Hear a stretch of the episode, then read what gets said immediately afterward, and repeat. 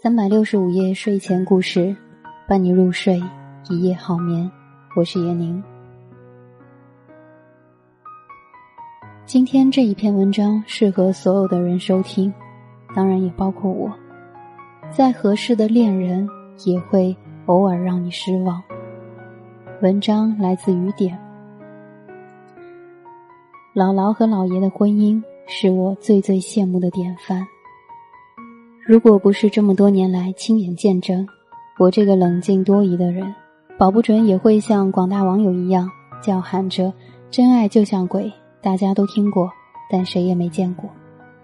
我曾经连哄带骗的看过他们年轻时的通信，那是五十多年前的一叠厚厚的、泛黄发硬的纸片，山盟海誓和情意绵绵的细节就不多说了。印象最深刻的是。我姥爷曾写道：“我会一辈子对你好，永远不做任何对你不好的事。”这句话让我看到的时候特别飙泪，因为落款时间到现在整整一个金婚。从鸡毛蒜皮到生儿育女，一起打拼，一起退休养孙子，结过婚的人就知道这有多不容易呀！里面隐隐的藏匿着多少个坎儿啊！可这个现在已经八十多岁的男人做到了。更可贵的是，他们的婚姻不是强撑着过来的，而是现在依然情意绵绵。前一阵我给姥姥买了新衣服，她穿上身转个圈，我姥爷在一旁笑意盈盈的看着她，那眼神好像在看一个青春逼人的小女孩，说不出的喜欢。我姥姥爬高去弄她的花。从凳子上下来的时候，老爷牵了他的手，两人突然意识到我的存在，默默羞涩了五秒钟。有一次我进家门，看到姥姥拿着游戏机，老爷跪在沙发上，顿时在风中凌乱。原来两个人在拼俄罗斯方块的比分，谁输了就要向对方磕个头。一起打祖马、看比赛、做家务。两个人的开心程度真的不亚于一对刚刚热恋的小年轻。记忆最深的是有一次，一家人在姥姥家打麻将，玩兴正酣，可姥爷总是心神不宁，隔一阵就要起身去卧室一趟，姥姥在里面睡觉呢。我们问他干啥去，不要吵醒他。没想到他拖着胖胖的肚子，蹑手蹑脚的轻声说：“你们不懂的。”老年人午休的时候要经常进去看看，以免出什么问题，咱们不知道。当时我心里就像砰的散开了一朵烟花，暗暗祈祷：如果今生能碰到像老爷爱姥姥这种程度的伴侣，哪怕事业无成、一贫如洗、脸上长痘，也心甘情愿。后来这份祈祷又出现了太多次。因为老爷对姥姥真的太好了，受不了了。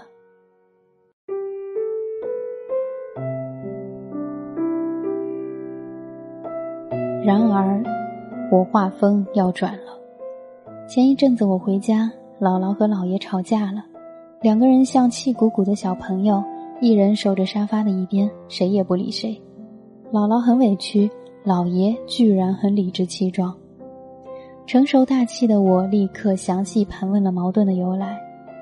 原来能把坚固的模范夫妻关系引爆的导火索是，他俩刚去了一趟超市，都已经买完出来了，我姥姥才说忘了买香蕉，并且一定要吃，让我姥爷回去买。我姥爷当时着急回家，就说如果要润肠的话，喝蜂蜜也可以，不用非得买香蕉，好吗？完蛋了。我姥姥非常的伤心，你根本就不考虑我的感受，我就是想吃香蕉，特别想吃。蜂蜜能跟香蕉一样吗？功能一样，味道一样吗？就几步路回去买一趟的事儿，你就是这样，总是敷衍我。你看你爱吃红烧肉，我哪次不是马上给你做？可我呢，我不过就是想吃个香蕉，你就是不给我买。你年轻时候就这样对我的。我怀着孕，一个人挺着大肚子坐公交车去生孩子的，你那天还加班，你这个人就是一直这么自私。快要数落到解放前了，我脾气温和的老爷居然也是一副绝不低头的样子，不断的解释。我当时根本就没想那么多，我不知道你是真的特别想吃香蕉，我以为你只是想要润肠，谁能想那么多呢？你们能想象我当时的状况吗？尴尬症犯了的同时，简直不敢相信自己的眼睛。我跟他们生活了这么多年。第一次看到他们因为这么可笑的屁事吵架，为毛他们吵架的样子和《爱情保卫战》上面痴男怨女一样一样啊？难道他们不是已经过了一辈子了吗？都八十多岁了，那么恩爱，还非要质疑对方不爱自己？要不是有可能背上不孝顺的罪名，我真的要笑喷了。运用小学生作文的结尾。那天我懂得了一个道理，连这么恩爱、感情这么坚固的夫妻，也要患上理解错位、不在一个频道，彼此埋怨对方不爱自己，在爱情里患得患失这一通通臭毛病。那么，我以后在埋怨老公的时候，心境应该会平缓很多了。也许这就是旁观者的福利，以前天天发生在自己身上却不自知。一旦被外人演出来，就立刻明白了。我的姥姥呀，你真是过度敏感了。他那么爱你，我给你保证。他不知道年轻时那个年代，几乎人人都活在怕影响不好的氛围里，所以大环境下，老爷要身先士卒，坚守工作岗位，不能赶去陪媳妇生产。但这件事儿始终是他的歉疚。用大半辈子爱妻爱家的实际行动来弥补。不过对女人而言，往往感性的失落总能抵过理性的理解。除此之外，个性决定表达。他是个内秀的闷葫芦，根本没有沙滩度假、烟火、大屏幕表白的概念。平时连娱乐圈明星都傻傻分不清楚。你非要他像偶像海岛婚礼一样。给你最特别的设计，还要跟韩国编剧大腕精心设置的撩妹技能一样新鲜戳心，否则就贴上不够爱的名牌，永世念叨不得超生，那也太不公平了吧。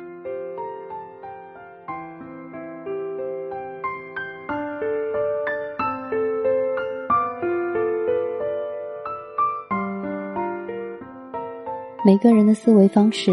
都有性格特点、过往经历、兴趣焦点与当下环境有关，在左以千变万化的情绪，牵扯到七荤八素一大堆原因，然后才成为行动。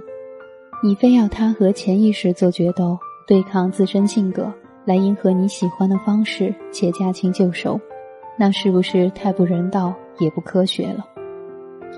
我记得我刚结婚的时候。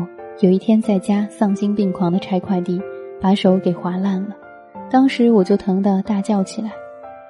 你知道作女通常会把受到的伤害以浮夸一百倍的样貌表现出来，为了啥呢？不就是为了让自己的男朋友，哪怕正在拯救世界，也要以光速赶来，惊恐万状的一把把我搂在怀里，心碎的声音传遍整个小区。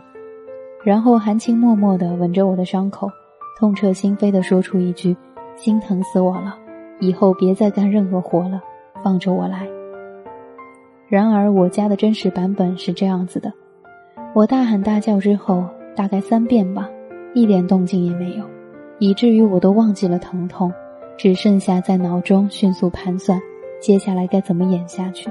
他怎么还不来？然后，此人以平常的步伐矫健地走过来，平淡冷静地拿出一张创可贴，一言未发地帮我包好了。我当时受到了一万点伤害啊！他竟没有表现出焦急，没有感同身受痛到流泪，没有一把抱住，嘴里喊着“宝宝受苦了”，更没有什么“放着我来”之类的高阶技能。于是我就怒了。记得那次，我坐在阳光下，黑着脸，全面发挥笑辩论队技能，由浅入深、由表及里的鞭挞了他的灵魂，长达一个小时。过程中，他还是一如既往的沉静，从不争执。但他也很真诚地告诉我，我听到你把手划破之后，第一时间就是想创可贴在那里，找到之后尽快给你包扎好，不要继续流血。就这样，我不知道该说什么别的。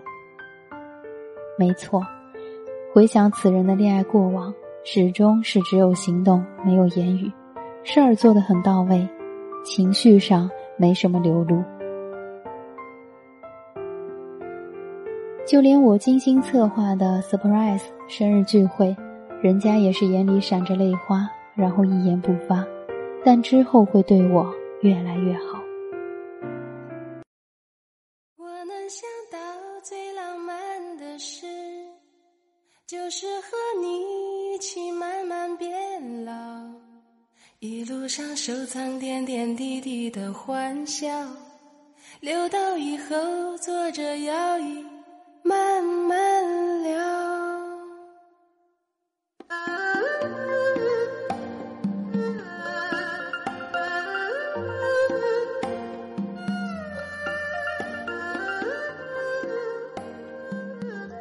所以我逐渐相信，每个人的表达方式真的太不同。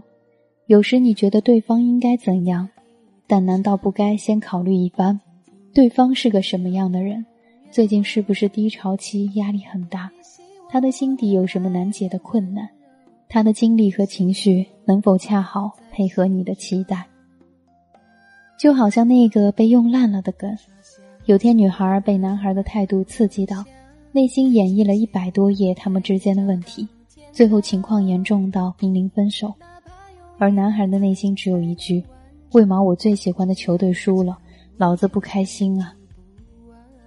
我们女人总强调说，我们先是独立的人，然后才是女人，应该有个性、有追求、有自由意志。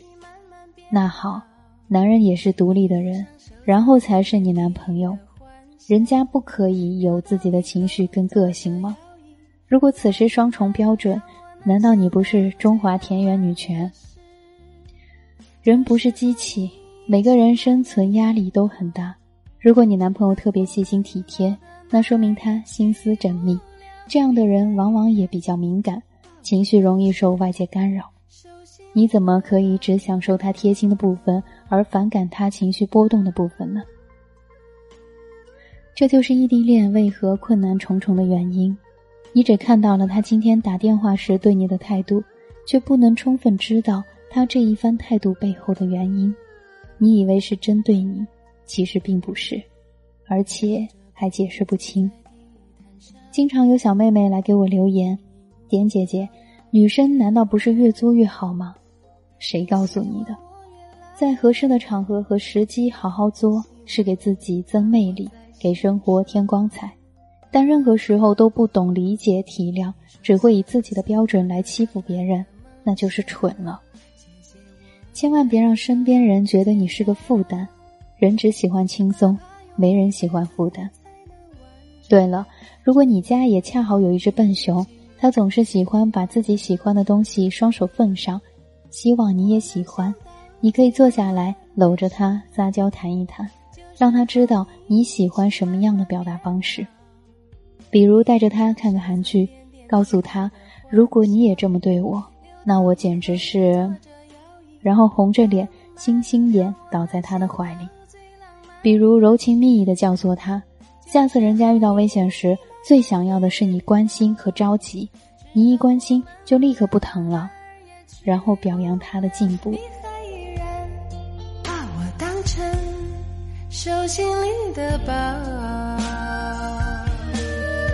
我能想到最浪漫的事，就是和你一起慢慢变老。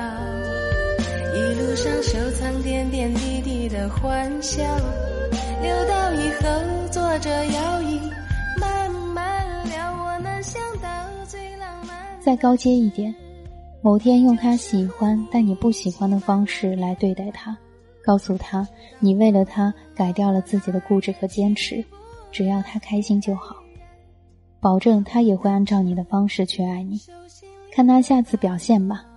我自己测试是有效果的。文章来自雨点，再合适的恋人也会偶尔让你失望。